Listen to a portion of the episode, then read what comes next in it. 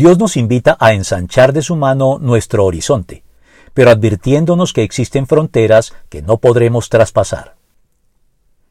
Infinitud es un atributo divino que significa que Dios no tiene límites,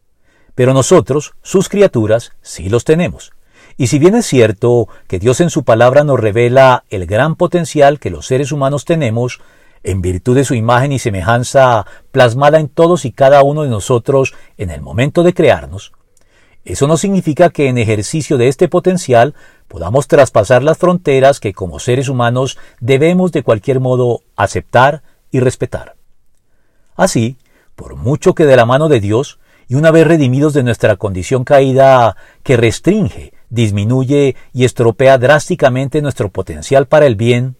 podamos superar un buen número de las limitaciones que nos impedían fructificar como Dios desea que lo hagamos,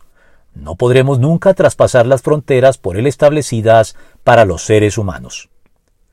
No tener esto en cuenta da lugar a falsas y engañosas presunciones que a su vez nos conducen a ceder a la vieja tentación de pretender ser dioses, igualándonos al único Dios vivo y verdadero, como la serpiente antigua se lo insinuó a nuestros primeros padres, Adán y Eva, para inducirlos a la desobediencia.